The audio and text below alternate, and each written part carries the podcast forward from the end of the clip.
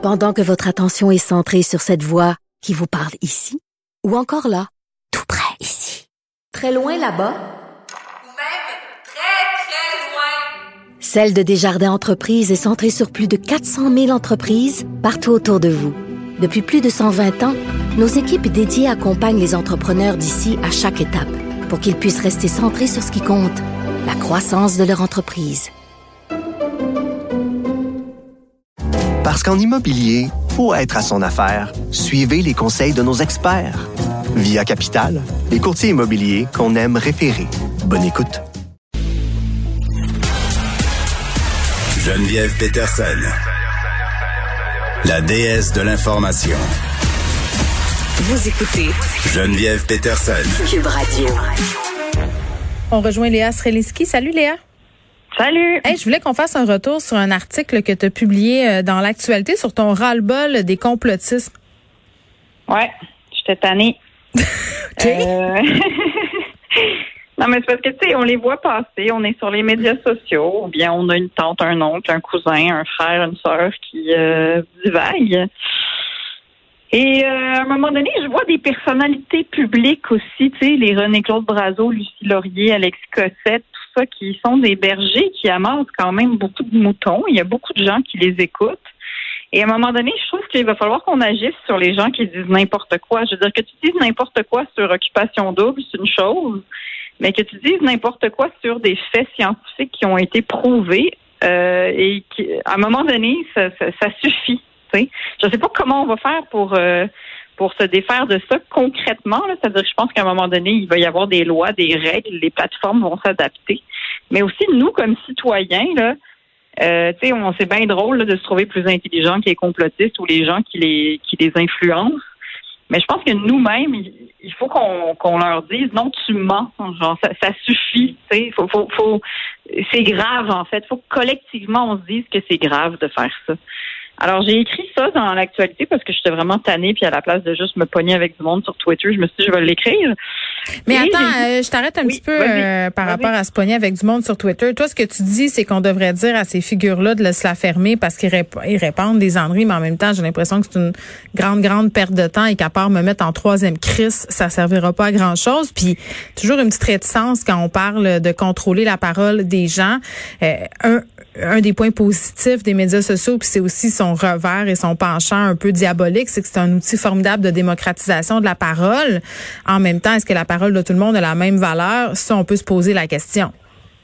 Ben, tu sais, euh, moi je ne pense pas, et c'est ça qui est dommage avec les plateformes, c'est que il y a plus de il y a plus de hiérarchisation là. Tu sais, c'est-à-dire que quelqu'un qui a un doctorat puis qui a passé des années sur un sujet, Ouais. qui est rendu expert en épidémiologie, euh, c'est rendu que c'est écrit dans la même typo puis avec les mêmes caractères que euh, n'importe qui d'autre qui décide de remettre en question. Qui a fait ses en- recherches? oui, c'est ça, entre deux bouchées de poulet, là. Puis là, c'est rendu que c'est deux tweets qui se suivent, puis on dirait que ces deux choses se valent, puis tout le monde a le droit de dire ce qu'il veut parce que la liberté d'expression, puis tout Mhm. ça.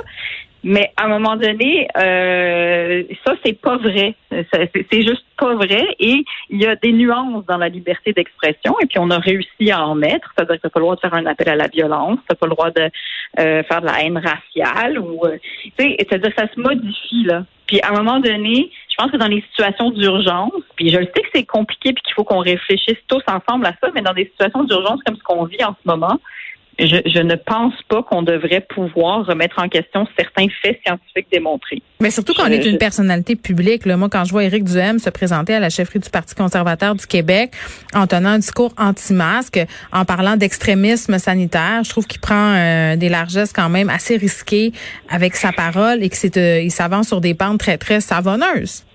Ben oui, et puis euh, c'est, c'est, ça a des effets. Je veux dire, la crise de désinformation que vivent les États-Unis en ce moment, c'est gravissime. Puis on, on, on est rendu loin là-dedans, puis on l'a pas trop vu aller. Puis là, ben on est comme, Eh, comment on fait pour corriger ça? Euh, On a créé comme une société parallèle de QAnon qui croit des affaires, puis tu peux pas les faire démordre de ce qu'ils pensent. Puis c'est, grave. Donc je pense qu'il faut qu'on en a, on en soit au moins au point où on se dit que c'est grave, parce que jusqu'à maintenant, euh, on disait que c'était correct qu'il y ait du monde qui vive dans des espèces de réalités parallèles, puis on les laisse parler, puis euh, mais ça a des effets sur le monde réel. Mais c'est presque rendu le, cinquième pouvoir, en fait. Tu sais, si les médias, c'est le quatrième pouvoir, ben, ce qui se passe sur les médias sociaux, euh, ces mouvements-là qui sont euh, qui sont maintenus euh, par des personnalités qui deviennent très, très populaires sur le web, c'est en train de constituer un, pouvoir à bien des niveaux, là, un autre pouvoir. Mais oui, puis c'est parce que pourquoi c'est correct de mentir tout d'un coup, juste au, au, juste parce que justement à cause de la liberté d'expression, mais sauf que tu sais que toi tu décides, je veux dire que quelqu'un décide de juste émettre son opinion, c'est une chose, mais à partir du moment que ça devient une personne influente, là c'est autre chose, ça te donne un pouvoir et ce pouvoir-là devrait aussi être régulé. C'est pas possible parce que tu sais les Alexis Cossette de ce monde, ils font du cash avec ces affaires-là. Lui là, ça l'arrange de faire, de toujours être en train de dire, vous allez voir, la, vérité va sortir, la vérité va sortir. Évidemment, évidemment, elle sort jamais, mais c'est parce qu'il y a du monde qui, qui le paye en attendant, puis il fait du cash avec des annonces, puis avec, ça rend un gagne-pain. Mais c'est affreusement malhonnête de faire ça dans une pandémie pendant qu'il y a des gens qui sont au front dans le système de santé, qu'il y a des gens qui perdent leurs proches ça, c'est le monde réel. Je trouve ça aberrant que ça soit encore euh, toléré. Puis qu'on en est juste au stade où est-ce que c'est comme, ben oui, Nono avec son chapeau d'aluminium sur la tête. Euh, ben, moi, avec toutes ces affaires de théorie du complot euh, là, j'ai toujours dit euh, que c'était facile de rire de ces gens-là, mais qu'il faudrait peut-être commencer à se poser la question à savoir pourquoi ils sont si nombreux, pourquoi ils sont si nombreux à douter, pourquoi il y a une crise de confiance envers les médias traditionnels? Je pense qu'on a un examen conscience de conscience à faire à ce niveau-là aussi. Là, à un moment donné, quand les gens font plus confiance au gouvernement, quand les gens font plus confiance aux médias, euh, peut-être qu'on devrait se pencher là-dessus. Là. Mais tu sais, je sais pas à quel point est-ce qu'ils sont ils sont pas si nombreux que ça non plus. C'est pour ça je, je, je euh, 100 000 personnes qui suivaient Alexis Cossette Trudel, Éric Duhem, il y a 77 000 personnes qui like sa page Facebook, commencent à faire des moutons et des ânes. Il y, a, il y en a du monde, mais sauf que probablement que quand il va rentrer en politique, il va se buter aussi à la réalité, comme il y avait Maxime Bernier. Ça. Et ça me faisait très peur. Puis à un moment donné, on se rend compte que il y a quand même une euh, il y a, quand même une bonne partie de la population qui est éduquée, qui se renseigne, qui se pose des questions. Puis justement, quand ces gens-là rentrent en politique, c'est pas la même chose qu'avoir une tribune où est-ce que ben, tu as eu bien des likes pendant bien des années, mm. puis tu as l'impression que tu as un grand public, mais quand tu te confrontes à la société au, grand complet, je pense que tu déchantes un peu, tu sais. Mais en tout cas, moi je continue de penser que c'est pas une question d'opinion là. On, parle d'une pandémie, on parle de des choses scientifiques là, on parle de la gravité là. C'est comme quelqu'un qui mm. déciderait qu'il veut prouver que la gravité n'existe pas, puis qui te répète ça toute la journée. À un moment donné, il y aurait bien beau avoir 100 000 personnes qui sont comme ah peut-être qu'il fait du sens. On pourrait y dire comme regarde c'est prouvé là la gravité existe. Ben, il y a des messages d'avertissement qui existent désormais euh, sur Twitter, puis on espère que les autres plateformes vont emboîter le pas. Puis par ailleurs, euh, les messages d'avertissement, à mon sens, pas assez. Euh, on termine, Léa, il nous reste un petit deux minutes avec Noël, conversation inconfortable à venir. Premièrement, comprends-tu qu'est-ce qui se passe avec Noël, puis qu'est-ce que tu vas faire, toi? T'as-tu pris ta décision? Ah ben là, non, c'est ça.